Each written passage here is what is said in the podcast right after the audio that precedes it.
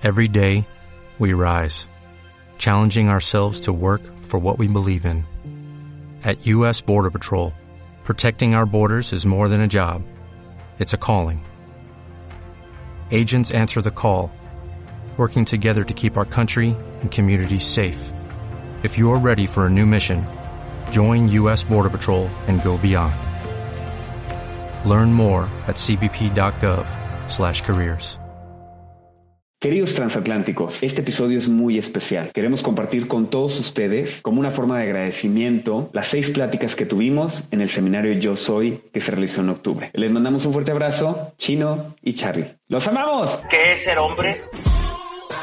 que está bien no estar de acuerdo. Soy una prueba eh, fehaciente de que el hombre también se pone hormonal y tiene sus días. Para que en algún punto podamos atrevernos a deconstruirnos. No, no conocemos la realidad. Cada quien conoce su realidad. Seguiré caminando y seguiré apuntando a las estrellas. Empiezas a pensar en todos y te dejas hasta el último somos transatlánticos, somos empresarios místicos, somos chamanes urbanos, somos y, y, y, si nos vamos a lo básico, somos seres humanos. Bienvenidos a Transatlánticos.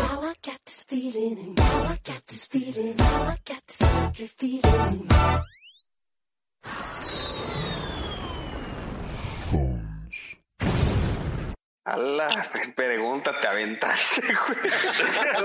Claro. ¿Ya ves no, por qué se queda No seas mamón, George. No seas mamón. Cierre del seminario Yo Soy. Espero que lo hayan disfrutado tanto como nosotros.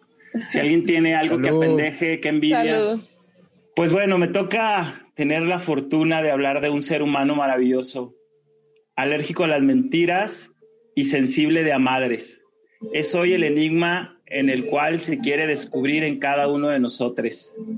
Mirando atrás es gratitud, mirando adelante es visión, mirando arriba es fuerza, mirando dentro somos paz en sus ojos. Le brotan los colores de su constante deconstrucción hasta por las uñas. Lo vas a ver, quiero que lo vivas y quiero que lo veas como yo lo veo, con estos ojos que si él se viera con los ojos con lo que cada uno de nosotros lo vamos a ver, no dudaría y no se estacionaría tanto en estos momentos que no sirven de nada. Él canta, él danza, él actúa por los cielos cuando se eleva con su visión de águila para llegar hasta el sol y entonarse mi Pepe Grillo, maestro y ejemplo de responsabilidad para comunicar, cuidando los hechizos de mis palabras. Compañero de vidaje transatlántico maravilloso, hoy soy, hoy somos uno. Sigamos siendo y entretejiendo hilos con todos sus colores, hermano, que sigan conectando mundos transatlánticos como lo hicimos este fin de semana. Él, ella, ellos es transformación, él es Lord fracasado, él es amoroso, somos transatlánticos. Con ustedes, Chino Sánchez Lowe. ¡Qué bonito! O sea, te pasaste por el arco del triunfo todo lo que habíamos platicado. eh, muchas gracias. Les voy a compartir algo que estaba platicando con Adria, con Iván y con Charlie y Sara. Nuestra Pepe Grillo, la que está ahí como meticheando, queriendo estar y no estar y acepta ese papel esa fidelidad que se tiene a su personalidad es hermosa. Y les decía, puta, ¿qué voy a decirles? ¿Qué es lo que tengo yo que compartir después de haber disfrutado estas cinco pláticas con ustedes? Conversaciones, charlas. Y, y ser responsable con mis palabras. Eso es algo que desde hace un año me permití hablar en primera persona la mayor parte del tiempo para saber cómo es que yo quiero reflejar la realidad que yo estoy construyendo. Y digo responsabilidad, eh, muy consciente que la responsabilidad no es ser disciplinado, sino la responsabilidad de saber que mis palabras tienen ese impacto que a veces uno no desea o no se da cuenta o decide no darse cuenta, pero que me queda una frase que mi hermana y mi mamá siempre me comparten que es, siempre hay alguien que te está viendo, siempre hay alguien que está observando lo que dices, lo que haces, lo que proyectas. Entonces, si yo asumo esa responsabilidad de saber que hay algo o hay alguien que está en esa constante observación, pues debo de admitir que proyecté un poco de miedo en esta mini junta que tuvimos antes de, terminar. Y dije, a la chingada, voy a ser como, como Alina, ¿no? Con miedo o sin miedo, vamos a darle. Y no cuestionarme, porque también hay que relajarnos un chingo. Entonces, pues vamos a relajarnos un chingo. Vamos a cerrar los ojos.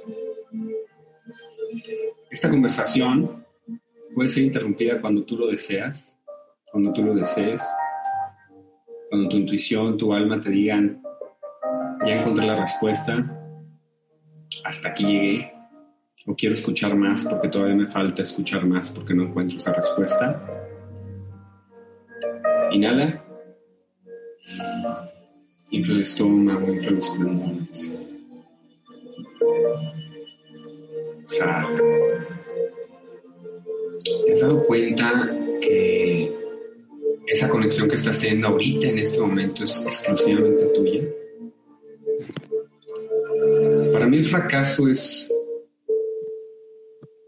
es un hermoso regalo. Yo le llamo los obstáculos disfrazados de milagros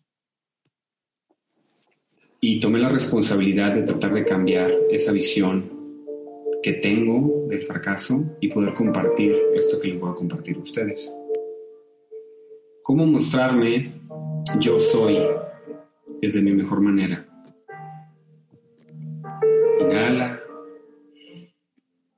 infla el estómago, los pulmones, el pecho. Exhala. Ese contacto que es único que estás teniendo en este momento es muchas de las respuestas que tú ya conoces y que por ignorancia, por ausencia, por dolor, por inconsciencia, no te has permitido ver. Pero que crees la respuesta siempre está ahí, en ese ser que estás sintiendo ahorita. Inhala y el estómago, pulmones, pecho. Exhala. Reconocerte creador es reconocerte con poder para construir tu realidad. Inhala. Infla estómago, pulmones, pecho. Exhala. Quédate ahí. Qué bonito que solamente tú puedas conectar esa conexión. Ya no te cuestiones el poder que tienes para reconstruir tu realidad. Ahí está. Inhala. Inhala. Estómago pulmones, pecho. Exhala. Eres efusión, eres parte del universo, eres ese momento necesario en este punto, en este instante. Estás aquí porque tú lo creaste, porque tú lo pediste. No hay casualidades es causa y efecto de todo aquello que estás creando ahorita, en este momento. Final. Exhala. Eres fusión, eres universo, te eres necesario.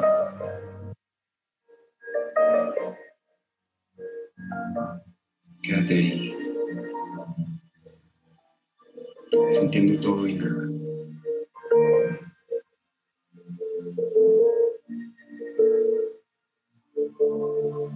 Mientras estás en ese momento, quiero acompañarte con mi voz. Porque me pregunté antes de empezar esto, ¿cómo me muestro vulnerable?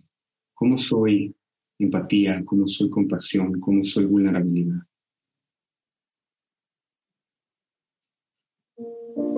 Hace unos años me escribí una carta sin saber que me la escribió a mí, O sea, escribía a mi expareja, un gran maestro. Con él compartí siete años de mi vida. Pensé que se la estaba escribiendo a él. Pero realmente hoy sé que me la estaba escribiendo a mí. Entonces, ¿cómo soy empatía? Mostrándome vulnerable. ¿Cómo soy compasión? Dejando de cuestionar lo que sé, dejando de prejuiciarme, dejando de generar mi propia expectativa. La carta empezó así, en algún punto de fusión, en algún punto del universo, en algún momento necesario. Me siento angustiado y tranquilo. Sé que es el camino correcto y quiero sentirme pleno, lleno de orgullo en mis decisiones, llamado por ser yo, nadie más. Quiero aceptarme y ser aceptado, encontrarme pleno, lleno de vida, de amor, de conocimiento. Lloro por dolor, no por pena. Llora mi alma porque ya está encontrándose conmigo, porque ya me ve ahí a lo lejos, porque está emocionada de volver a sentirme, a vivirme, a gozarme. Te escribo esto, Chino, para detener los ladridos, para que pauses tu paso, andante, libre, sólido, completo. Dejo a un ser que me dio todo y me usó en todo. Que me creyó una roca y decidió picarme con cada acción en mi contra contra mi esencia. Martillaba fuerte por cómo es, cada vez más sincero, más doloroso. Los primeros martillazos no los sentí, ¿eh? ni los sufrí, es más, ni los vi. Hoy estoy hecho de pequeños fragmentos. Los veo, sufro con ellos, ahí tirados en el piso, solo por saber que me dejé de moler. Pero hoy, hoy los recojo, hoy los transformo, hoy los observo minuciosamente, cada uno de ellos. Mira, este fragmento es de cuando cantaba en el baño. Mira, este otro fragmento es cuando bailaba sin razón. Este otro pequeño fragmento cuando te vi por primera vez. En ese reflejo, en ese espejo. Este otro hermoso fragmento es cuando te besaba,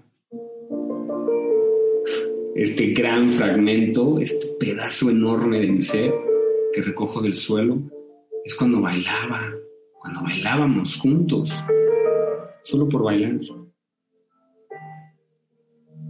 Este importante fragmento fue cuando le dije, cuando me dije que con su familia tenía suficiente, que con mi familia tenía suficiente.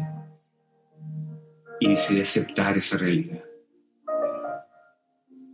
Este fragmento muy importante es cuando vi que mi sobrino te abrazó, cuando volví a la duda en mí, cuando volví a querer. Amo a ese ser que veo. Puta madre, es que no me gusta lo que observo. Este fue uno de los más fuertes porque decidí ir a una fiesta contigo no como tu alma gemela, sino como un amigo a pesar que todos los días me jurabas que me amabas. Este pedazo, muy pequeño pero muy importante, me demolió. Porque requerí el valor de alguien más para darme mi valor, para darme mi lugar, para por fin amarme. ojo, ¿eh? Ojo, chino, él no lo hizo, ¿eh? Esa no es su responsabilidad y tampoco es su culpa. Esos pedacitos se fueron desintegrando porque dejé de amarme, Y solo el amor nos une, nos mantiene. Hoy duele, hoy lloro, hoy decido hacer lo que no hice y duele. Hoy sé que valgo, que merezco mi amor, que es primero, que soy primero. ¿Y sabes qué? Solo así conecto como estás conectando en este momento contigo. Me escucho y no me ignoro.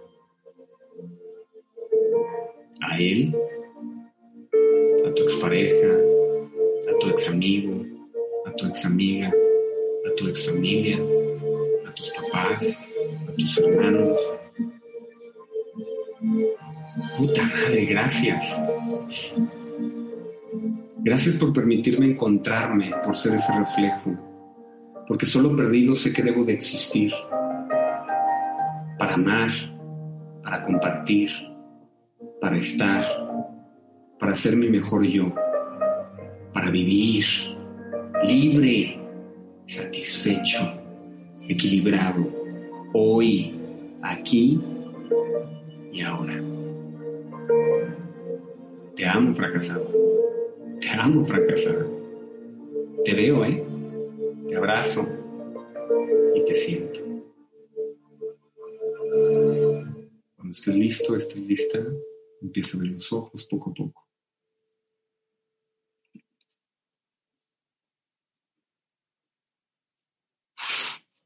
Esta carta creo que es parte de esa vulnerabilidad que hoy decido compartir. Y fíjate que utilizo dentro de esta comunicación directa decidir, porque reconozco la fuerza y el poder que tenemos para decidir en todo. Entonces, los que puedan, por chat, por favor definan, decidan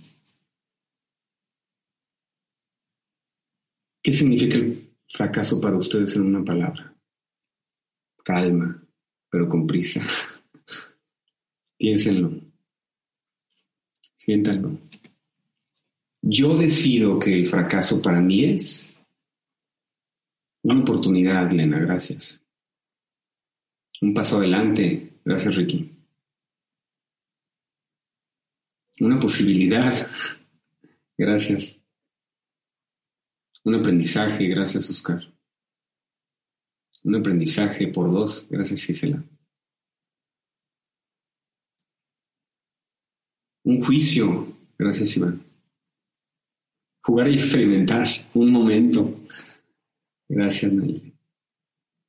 Intentar algo importante. Mm. Hacer. A espacio ser. Gracias, Alina. Una experiencia. Mario, una oportunidad más de ver donde no puse atención para hacer las cosas mejor. Gracias. Equilibrar más el espejo. Gracias, Joel. Pues esa es su realidad. Y yo no soy nadie para decirles lo contrario. Eso es lo que crees y eso es lo que decides hacer una realidad. Para mí el fracaso es es todo y nada. Lo decía bien Cristina, ¿no? Es mi ritual de paso. O Iván es una de mis herramientas. Y como también confirmamos, a veces traemos herramientas y también es bueno reconocer que dentro de esas herramientas me falta una para poder llegar a donde quiero llegar y la tengo que conseguir. Y decido conseguirla. Charlie decía jugar y amarme, también el fracaso se jugar. Fracasar es jugar. Adria decía amor, compasión y conciencia. Y Ricky decía una evolución, una empatía, un reconocimiento propio. Pues yo hoy decido el fracaso para mí es todo eso. Es el sabor de mi comunicación, es el poder de mis palabras, es, es la responsabilidad de poder compartir y tener esa oportunidad para escucharme en el espejo de otros. ¿quién soy? ¿Cómo me reconozco? ¿No te has preguntado eso? ¿Cómo te reconoces hoy? ¿Cómo te hablas hoy? ¿Hablas en primera o tercera persona? Eso dice mucho de nuestra comunicación, porque nuestra comunicación es nuestro ser. Hoy me lo acaban de decir. Cada quien tiene una definición distinta del fracaso. Algunos coinciden, algunos no. ¿Cómo me hablo a mí? Y se puede ligar con este amor propio que decía Charlie. ¿Cómo puedo demandar, porque nos permitimos a veces demandar aquello que no me doy? ¿Cómo me comunico hacia el exterior? tomando mi responsabilidad o soltando consejos, ¿no? Sin que fueran pedidos. O violar el espacio de alguien más, como decía mi buen Charlie, ¿no? Esa palabra me parece tan fuerte pero tan acertada. ¿Violas el espacio de alguien más cuando das un consejo y la persona no está lista para recibirlo? ¿Qué dice eso de ti? ¿Que no estoy respetando mi tiempo? Ojo, ¿eh? Preguntas retrospectivas para cada quien. que me permito sentirme con el poder de comunicar un consejo cuando alguien no me lo pide? Dime qué otra manera o qué significado es distinto a violar el espacio de alguien más, el tiempo de alguien más, la conciencia de alguien más. ¿Me lo han hecho a mí? ¿Han violado mi espacio? ¿Han violado mi tiempo? ¿Han violado mi conciencia?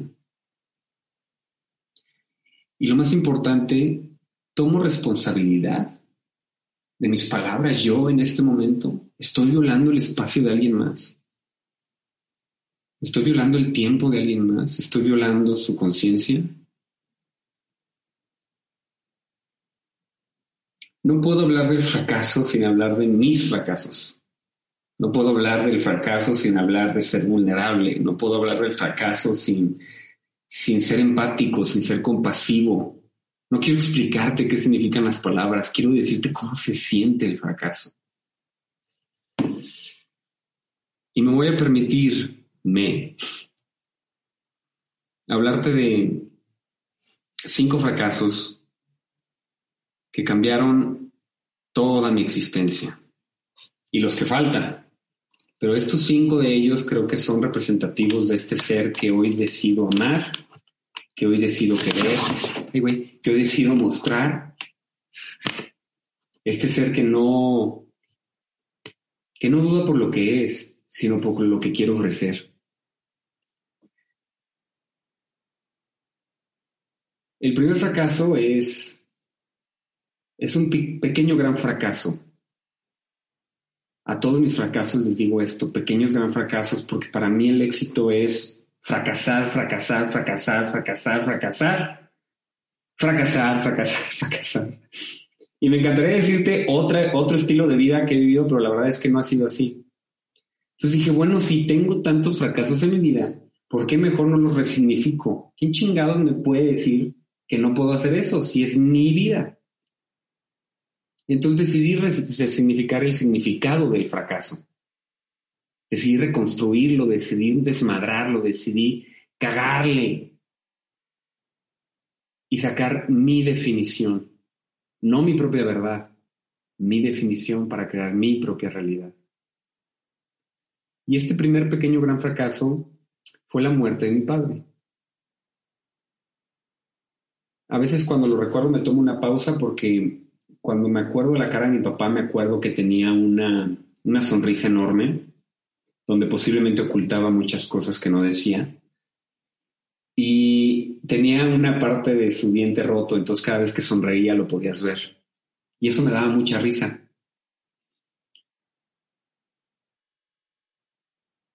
Esta característica específica de, este pequeño gran fracaso en, en esencia es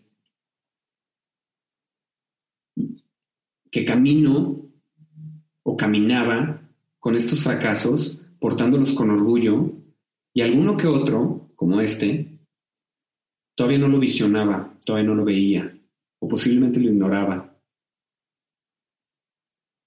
Y creo que sucedió para sentirme listo en aceptar mi definición del fracaso.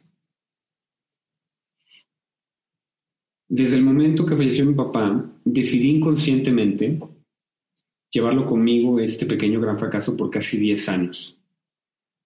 Ya había trabajado otros, pero este en específico no quería, no podía, lo ignoraba o simplemente no era consciente de él. Y claro que hoy seguro te preguntas, ¿cómo es que la muerte de tu papá la consideras un pequeño gran fracaso? No mames. ¿Cómo consideras la muerte de alguien más un fracaso propio? Y ahí es donde retomo la responsabilidad de crear tu propia realidad.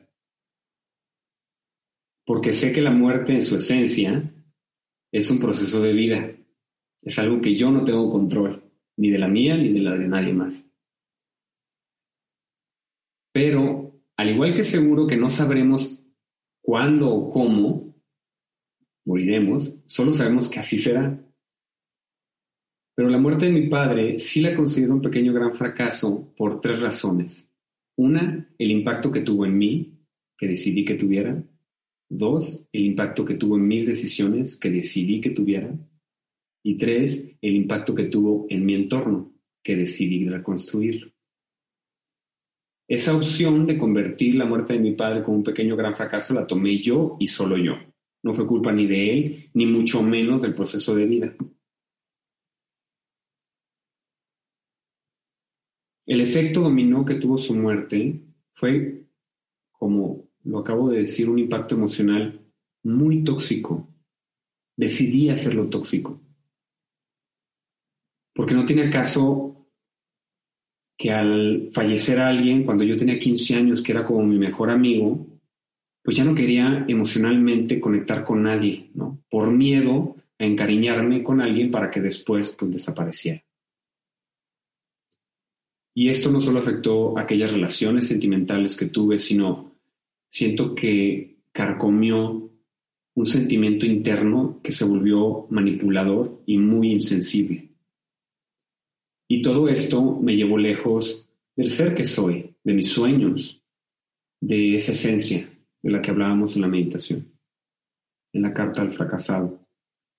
Porque en ese tiempo yo, yo proyectaba ser un roble, pero realmente era un manojo de rosas.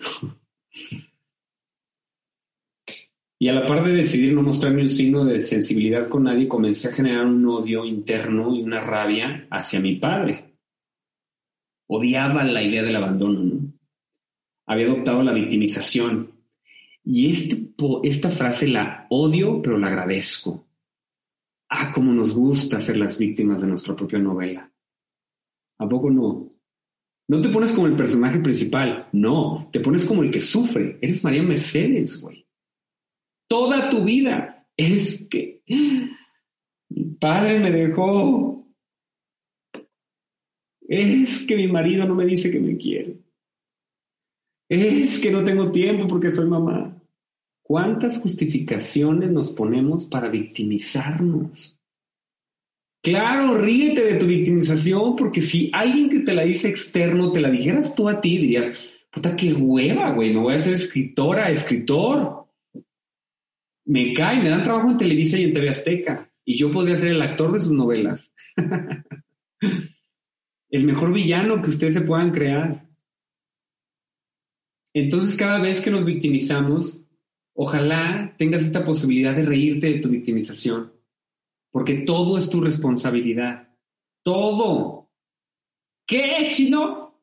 ¿Hasta la muerte de tu papá es responsabilidad tuya? Claro, porque todo lo que me sucede yo lo interpreto, lo interiorizo y lo externo como yo decido. Y bueno, odiaba la idea del abandono de mi papá. Había adoptado esta victimización como mi justificación, la llevaba como bandera y quería gritarle y reclamarle el abandono. Me dejaste a los 15 años, cabrón.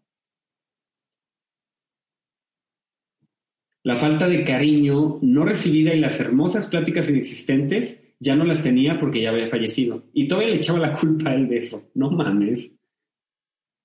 ¿O, ¿O qué? ¿Querías que se me apareciera en la noche y me dijera, hey, chino, aquí estoy? No mames tampoco. Cuando construyes una realidad como la mía, es difícil reconocer que estás en el otro extremo de tu crecimiento.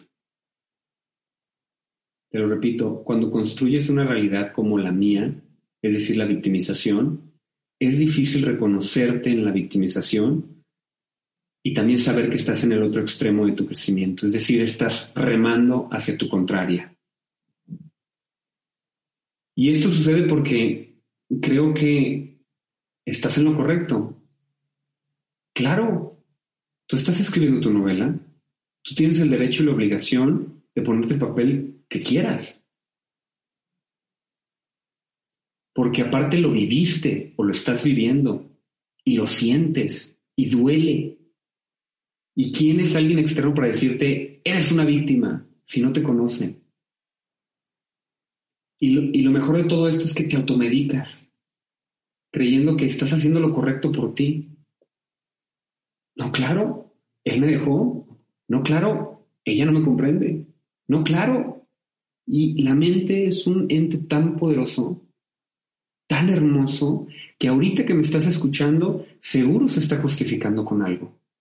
Porque no, ella no quiere que estés en una zona de incomodidad que desconoces.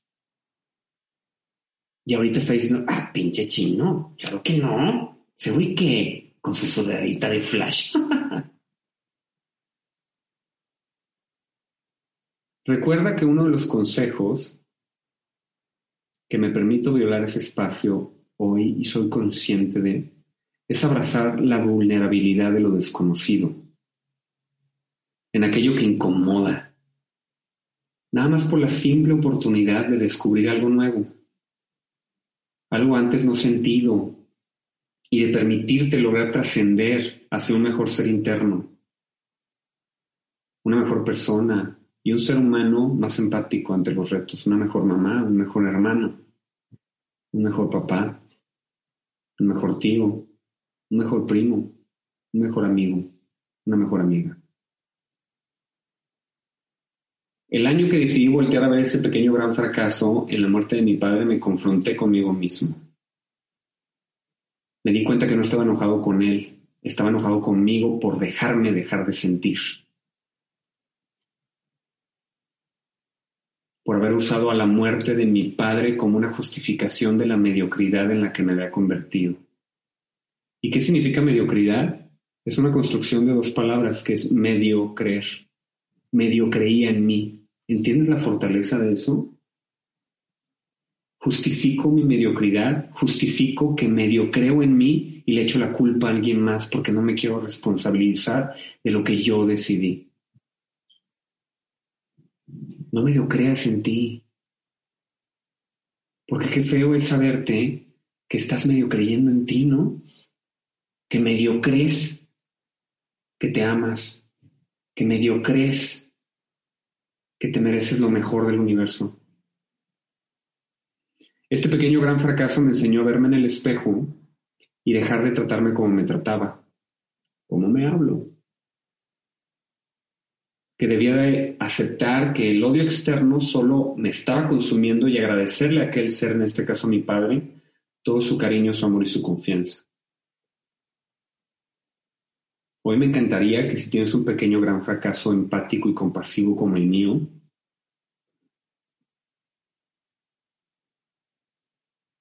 que destruyas esa idea y que entres a la zona de incomodidad. A hacerte esas preguntas que, que no quieres contestar. Y solo con la pequeña intención de descubrir algo inexplorado y dejar de pretender crecimiento ante posiblemente una mediocridad que sigue existiendo en tu ser. Así que dale la vuelta a tu pasado, porque tú decides darle la vuelta a tu pasado y confirmas si hay algo que todavía no has querido resolver. Y por favor, como dice mi buen Charlie, mentir afuera es increíble, ¿eh? pero no te mientas a ti. O sea, no mames. ¿Para qué? ¿Qué razón tiene que te mientas y justifiques tu victimización? Y si no sabes cómo, escucha ese ser que hace rato tú estabas escuchando. Eso En el mundo metafísico, porque hay otros nombres, se le llama alma. Y es eso que eras antes de convertirte en algo físico. Y él, tiene, él o ella tienen todas las respuestas. Todas. Todas, todas. No mames, chino, todas. Aquí siempre las he tenido. Sí, ahí están. Entonces te invito a hacer eso con ese pequeño gran fracaso. Si es que empatizas y me concedes tu compasión para ello. Mi segundo pequeño gran fracaso fue la creación y la desilusión y la disolución de una fundación que se llamaba Los Sueños. Y decidí añadir el mi, mi fundación en el título, ¿no? antes de comentártelo, para hacer claro que la idea surgió de este ser, pero tampoco puedo pasar en agradecerle a todas las personas involucradas que hicieron de esa fundación lo mejor. La creación de esta fundación nació con una necesidad interna de hacer un cambio y de celebrar ese ego, ese ego que todos portamos. Y quiero ser enfático en este punto porque lo he escuchado de muchos emprendedores a veces que afirman que nos impulsamos del ego, siendo este necesario, lo debo de confirmar, es necesario el ego para, para llegar a donde quieres llegar, pero que es esa esencia la que después te permite convertirte en el impulsor principal de lograr los objetivos de tu vida o de tu proyecto. Y creo que eso no es correcto. Pero el ego es sublime en su aplicación y traidor en su contexto. Es como un arma de doble filo, es un ente interno que te impulsa a mejorar, a crear más y a expandir ese conocimiento con la mayor cantidad de personas a tu alrededor pero también sustrae lo más vil de tu personalidad. Es como si te cegara ante circunstancias visibles para otros, ¿no? Y que llega a lastimar a personas a tu alrededor por obviar aquello que crees que estás viendo. El ego puede ser el que te esté justificando la victimización en la que hoy te puedes encontrar. Este segundo pequeño gran fracaso comenzó con muchísimo éxito. Encontré a dos personas hermosas, dos socios maravillosos, que con ellos empezó un viaje increíble de más de siete años y conocí toda la República Mexicana. Aparte era un troglodita yo de aplausos, de elogios y de halagos. O sea, me moría por ellos. Gorda en tobogán. Me dejaba ir. Y creo que comencé a nublar la realidad y este pequeño gran fracaso empezó a emerger, así como brillito. Primero empezó con algunas diferencias con los socios, después algunos pleitos con grandes amigos. Y es que la característica principal de este segundo pequeño gran fracaso es que nada era como se veía, o más bien, nada era como yo lo veía. Estaba como cegado ante mi reflejo. y el cristal que se proyectaba no era el correcto.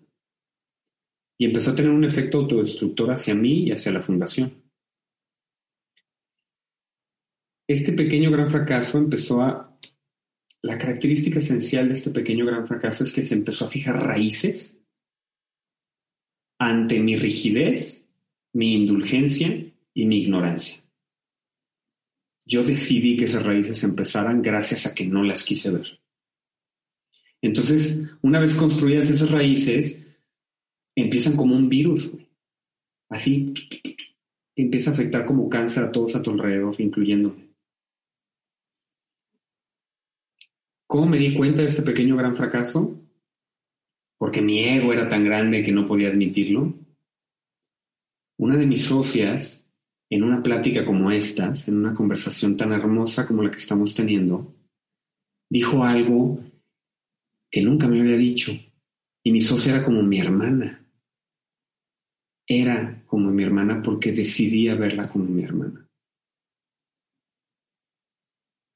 Y dice, tengo cáncer.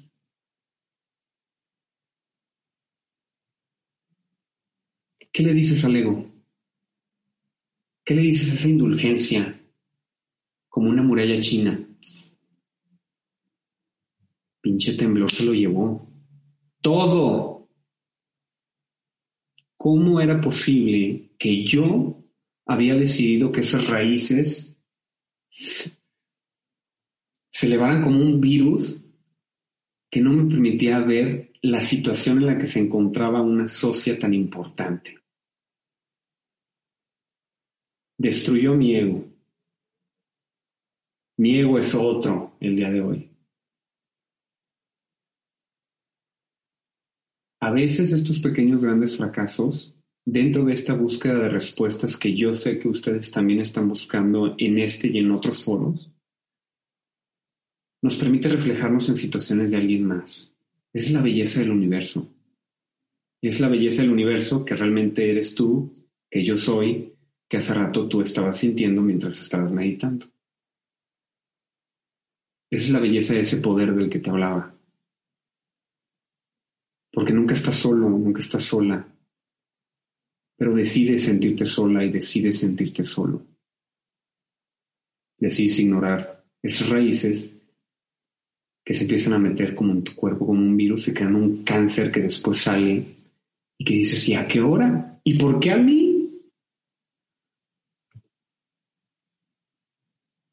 Entonces, este segundo pequeño gran fracaso me dio la oportunidad de verme reflejado en alguien que no me gustaba.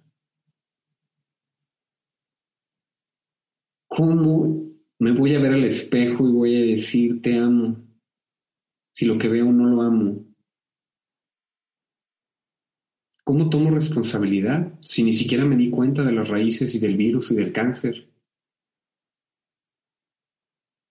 Dejando de ignorarlo quitándome el papel de víctima. Cerré la asociación y decidí que era más importante la reconstrucción de mi ser que el impacto que teníamos con cientos de jóvenes. Y por supuesto que eso no vino bien para todos, ¿no? Pero ¿qué importa? Primero soy yo. Primero eres tú. Y eso llevó a un pequeño tercer gran fracaso que se ligó a este segundo pequeño gran fracaso y que se liga también a la carta del fracasado y a la anécdota que te platicaba de mi expareja, que es mi ex relación amorosa. Y es que siento que en esta relación aprendí cómo amar, cómo saber amar y cómo compartir ese amor con alguien más. Pero si repito las palabras de este gran maestro de palabras, Joel, también aprendí qué es lo que no quiero de amor, qué es lo que no recibo del amor y qué es lo que no quiero compartir con alguien más. Este tercer pequeño gran fracaso fue uno de mis renacimientos. Puedo definirlo de esta manera por la complicidad que, que se formó con mi ser, ¿no? la convivencia que se creó y el apego que se construyó. Mi relación, como alguna relación de ustedes o como algún amigo o como algún familiar, me encaminó hacia el ser que soy hoy.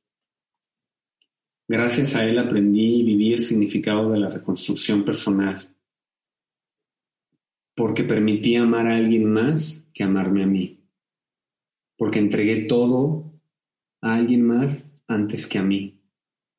Y entonces cuando ya me di cuenta que quería entregar más amor, ya no tenía, ya lo había entregado todo. Entonces, ¿qué quedaba? Miedo, esta otra segunda gran fuerza del universo. Y eso crea angustia, dolor, no dormir, nostalgia y todos los sinónimos que se te puedan ocurrir. ¿Y quién decide eso? Nadie me dijo, ama, ama, ama como pinche loco, ama, antes de amarte a ti. Y si me lo dijeron, yo decidí que esa fuera mi realidad. y ahí va chino, entregando todo, como pinches rosas. Este tercer pequeño gran fracaso me hizo entender que en el amor se vale conservar muchas cosas para ti y que tienes todo el derecho de reservarte tus sueños, tus objetivos, tus pensamientos, tus ideas, tus proyectos para ti. que no hay una necesidad latente de compartir todo y darlo todo por aquella persona a la que decides amar, porque vas tú primero. Ya te diste todo, ya te estás amando lo suficiente, ya te entregaste todo, ya te diste tus sueños, tus ideas. Eso solito es como un vaso que se empieza a llenar, a llenar, a llenar. El vaso eres tú y lo llenas de amor. ¿Qué va a pasar con ese vaso? El amor únicamente va a fluir alrededor tuyo. Pero yo decidí hacerlo al revés. Yo dejé el vaso vacío y empecé a dar amor. Entonces, ¿qué pasa? Pues me empieza a terminar, ¿no? Ya no tenía mí. La visión del amor que tenía, hoy puedo decirte que fue heredada. Fue heredada por un ser que en mi herencia decidí aceptar que así era el amor. Y era de mi papá este ser hermoso que me enseñó tanto, que fue un gran maestro, también me enseñó a quedar todo antes que a él mismo era más importante. Y hay una característica que yo había ignorado y que hace unos años descubrí. Mi padre falleció de cirrosis hepática. Es una enfermedad del hígado. Y normalmente, en un 99% de los casos, esta enfermedad se da para los alcohólicos.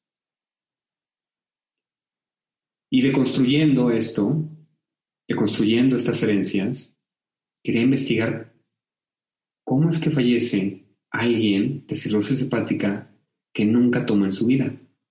No probaba una gota de alcohol. ¿Y sabes cuál es la definición del alcohólico en algunos de los casos? El alcohólico se reserva sus sentimientos, pero no se reserva su amor. Entonces su amor lo da y no deja ninguna armadura al órgano generador del cuerpo, que es el hígado, de todos los sentimientos, amor y miedo, y todos los sinónimos que hay de eso. Entonces imagínate la energía que mi papá consumió para fallecer de una enfermedad que no tenía nada que ver con su cuerpo. Y ojo, yo ya iba para allá porque él decidió hacer eso. Ese es su legado, pero no el mío. creé una fundación a mis 23 años porque quería dar amor. Antes de dármelo a mí. Anduve con una pareja que no se aceptaba él mismo, que no me presentaba con su familia, que cuando fue una boda de él, de uno de sus hermanos, me presentó como su amigo y me decidí sentarme en una mesa que no correspondía a esa relación. ¿por qué me dejé llevar hasta allá? Yo soy el que tengo que cuidar de este ser completo. ¿Por qué me lo permití? ¿Por qué decidí que ese era mi valor? ¿Por qué decidí que ese era mi amor? Porque las leyes universales aplican en todo lo que vives. No es como que cuando te va bien, entonces sí crees en las leyes universales y cuando te va mal dices, no, ahí estás como la víctima, ¿no? Justificándote para no ver la realidad. La ley de la causa y el efecto, de la reciprocidad, del ser que nunca se condena ante un amor. Esas leyes aplican en todo.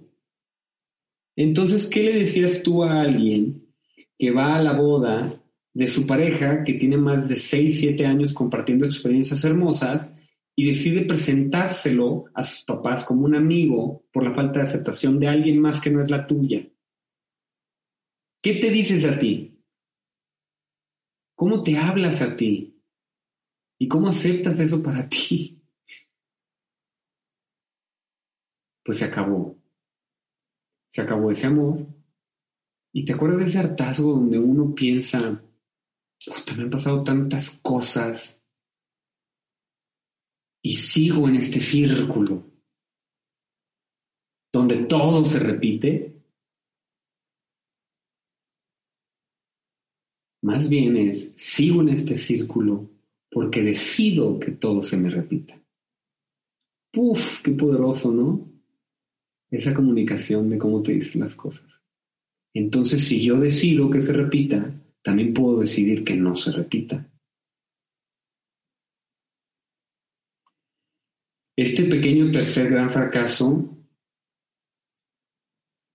me enseñó que no es el amor el culpable, sino la falta de conciencia propia al aceptar un amor heredado, que es a veces indulgente y autodestructivo. ¿Y qué crees? Eso no es la definición de amor. Será otra cosa, pero no es amor. Porque sé que el amor es una fuerza creadora incalculable e inmensa, que desconoce la autodestrucción, la falta de compasión, la falta de empatía. Somos nosotros los que nos automedicamos creyendo que la culpa es de alguien más, que en mi caso, porque soy único en el universo y yo giro alrededor del planeta Tierra, las leyes universales no van a aplicar. En mi caso. Pero, ah, ¿cómo soy bueno para dar consejos a los demás de amor? De entrarle al chisme del amor. Nada está más lejos de la realidad. Este pequeño tercer gran fracaso ha sido el que más enseñanzas me ha traído porque no solo me reconectó con el ser que más amo, que soy yo, y me hizo, más bien me permitió reconectar con mi padre, me hizo visualizar que mi expareja fue y será un gran maestro de vida y que amarme incondicionalmente y crear mi propia definición de ese autoamor es inminente, necesario. Ya no puedes dejar pasar días sin reconocerte como amor y sin saber que tú eres el amor que tú estás recibiendo. Ya sé que duele, ya sé que es difícil aceptarlo, pero no es difícil cambiarlo. No es difícil salir de la situación en la que estás. ¿Y sabes cómo te das cuenta? Por todas esas cosas que tu mente hoy te está diciendo del por qué no actuar a tu favor. Todo es una justificación, porque el que se ama se reconoce a su ser y está en donde quiere estar. No se cuestiona eso. No se siente como te sientes, perdido, desequilibrado, desequilibrada. No se siente como en ese puente que no hay salida. Pero tú tienes la posibilidad de reconstruir ese puente, de reconstruir esa realidad, de reconstruir una salida. ¿Cómo te hablas? ¿Cómo te amas? ¿Cómo te comunicas? ¿Te responsabilizas de lo que te está pasando? Estoy seguro que este tercer pequeño gran fracaso ya te ha sucedido o te está sucediendo. Espero que puedas abrazar el autoamor que te tienes, que ya no te victimices por lo que ya sucedió y que eso sea un reflejo de la, relación de pareja que quieres cultivar. Espero que recuerdes que, que en el amor no hay fracasos. ¿Qué? ¿Qué dijiste, chino? ¿Cómo que no hay fracasos en el amor? No, en el amor no hay fracasos. En el amor solo hay enseñanzas, oportunidades, áreas de oportunidad, como le decimos los del TEC a los fracasos. Que son enseñanzas de ese gran ser que eres, que puedes ser y que serás. En el momento que tú decidas abrazarte, amarte y respetarte. Y si todavía no sabes cómo, te invito a autocuestionarte frente al espejo en cuanto estés listo, lista. ¿Qué tanto me amo? ¿Qué tanto me amo? Y una vez hecha esa pregunta, observa el amor que te rodea. Y hoy te puedo confirmar desde mi experiencia, desde mi perspectiva y desde mi realidad, que es un signo claro de comprobación del automor que te tienes o que no te tienes y que tú lo has decidido. ¿Cómo? ¿Soy responsable de todo lo que me pasa? Acuérdate de la victimización. Tu mente es una maestra, ¿eh? Acuérdate, es la mejor escritora de todas las novelas, recuérdalo. La mente yo la siento como un ente separado de mí, pero es que es mi realidad.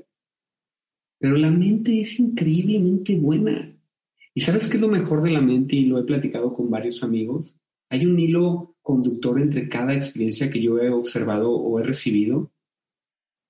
La mente empieza a ser, es como esta maquinita que dice, chi, esto no lo está cambiando, esto lo va a meter en la zona de incomodidad. No, no, no, no, vamos a la zona de comodidad. Y empieza a escribir. No, es, es, no, no se lo creyó. Esta novela no se la creyó. Vamos a escribir otra. ¿Y sabes qué es lo mejor? Que empieza a utilizar a seres que a ti te importan para justificar tu victimización. Es maravillosa la mente. ¿eh? Y te va a pasar. O sea, te va a decir, va a usar a tu mamá, va a usar a tu papá, de esas personas donde las palabras que tú decidas tengan un impacto increíble en ti. Recuérdalo, tú lo decides. La mente es la mejor, de verdad. Entonces, si hoy estás aquí es porque sé que quieres estar o entrar o permanecer en esa zona de incomodidad donde el común denominador es la evolución del ser. Porque ¿cómo? Dile a tu mente esto. ¿Cómo voy a aprender haciendo lo mismo? ¿O a poco le dirías a un niño que se suba a la bici haciendo exactamente lo mismo en la misma, en la misma calle con las mismas cosas? ¿O le dices, ¡pum! ¡Órale, aviéntate! Y deja que la vida te sorprenda. O como dice Charlie, vamos a jugar. El cuarto pequeño gran fracaso es el nacimiento y la muerte de mi alter ego, ese ego del que te platicaba en mi segundo pequeño gran fracaso. Este hermoso cuarto pequeño gran fracaso es uno de los más básicos para el momento en que me encuentro hoy. Y es muy significativo porque está relacionado con algo a lo que creo todos aquí nos enfrentamos en alguna parte de nuestra vida, que es la aceptación. Como seres humanos somos propensos a ser aceptados, ya sea por alguna comodidad, comunidad, perdón, un círculo social o una nueva onda de amistades, por la misma familia o por nuevas experiencias que nos lleven a nuevos lugares.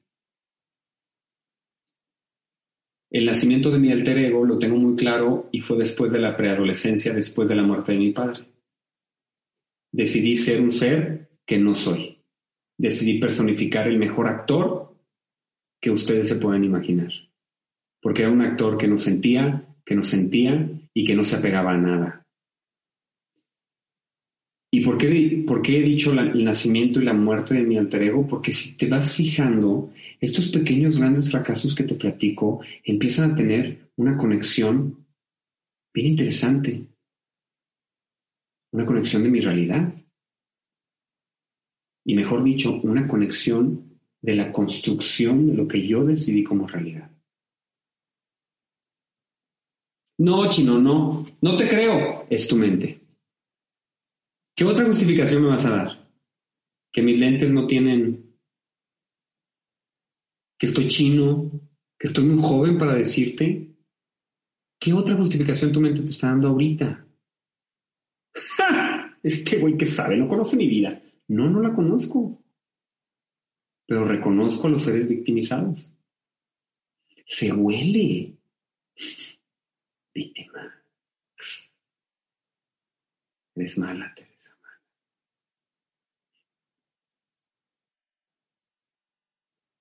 El nacimiento de este alter ego, reconozco que lo, necesito, lo necesité por supervivencia que, necesitaba para sobrevivir, transformar mi personalidad en algo menos vulnerable, menos abierto hacia el exterior o menos propenso a ser lastimado por quien soy, por mis habilidades, aquellas conectadas al alma. Y en ese punto nació mi alter ego. Y la necesidad por el hambre de mi alter ego de pertenecer a diversos núcleos sociales me permitió exteriorizarme como un ente social amigable, sonriente, como dice Iván, ¿no? que por dentro estás muriéndote. Y cada amistad que llegaba a mi vida me ofrecía una característica para sumar a mi alter ego. Uf, porque yo soy la construcción de mi realidad y como las leyes universales se aplican en todo, no nomás cuando nos conviene, pues son un reflejo de lo que soy. Entonces, ¿qué tipo de personalidades con ese alter ego creen que se sumaron a mi vida? Yo era el alma de la fiesta. Yo era Dios encarnado en chino. ¿Y qué pasa cuando ese alter ego empezó a deconstruirse porque nada lo llenaba, porque nada era suficiente, porque 18 estados de la República, 100.000 estudiantes de preparatoria, televisión, conciertos, redes sociales, todo alimentaba mi alter ego. Mira, se bañaba excitado el cabrón. ¿Qué pasa cuando te das cuenta que no eres ese ser? Todo el mundo empieza a exigirte que seas ese ser. Hoy todavía lucho con este alter ego. Hoy lucho con Charlie en algunas ocasiones, que quiere este control y entonces refleja mi alter ego. Hoy lucho con Iván, que de repente me dice, ¿y quién sigue de los que están hablando? Y lucho otra vez con mi alter ego, ese es mi reflejo.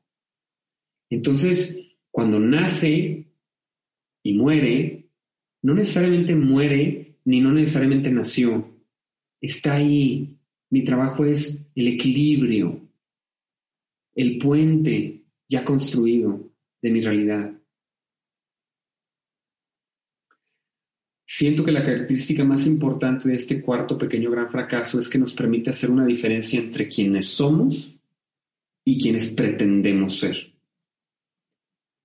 Y si lo modifico este yo soy es la diferencia entre quien soy y quien estoy pretendiendo serme.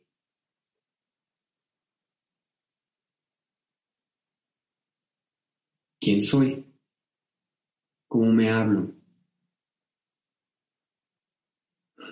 cómo me comunico, cómo me reconozco, cómo tomo responsabilidad. Y el último pequeño gran fracaso es renunciar a todo y conectar de nuevo. Si estás en este punto en donde estás hasta harto de ti mismo,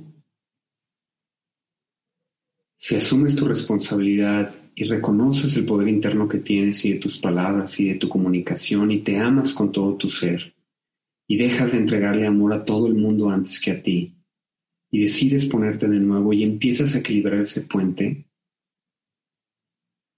¿se acuerdan que decíamos que ser consciente está cabrón? Porque nunca se acaba. Para mí eso es el sinónimo de renunciar a todo y conectar de nuevo.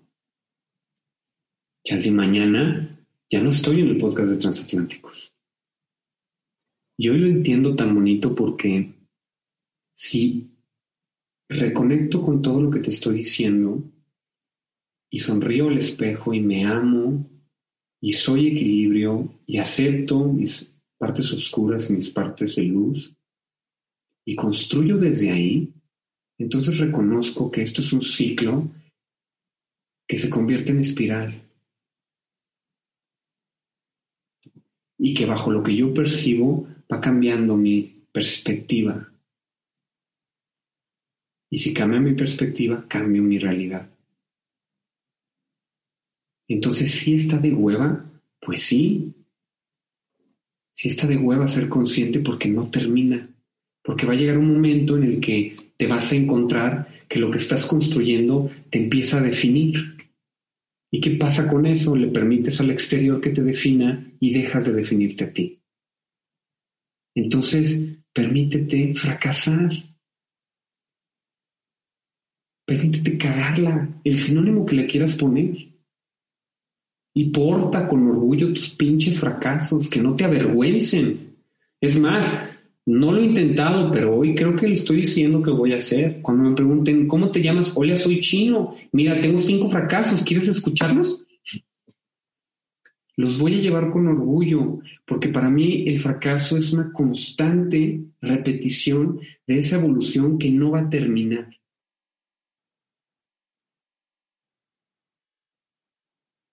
No hablar de fracasos es no aceptar la vulnerabilidad. No hablar de fracasos para mí es no aceptar ser empático, ser compasivo, ser amor.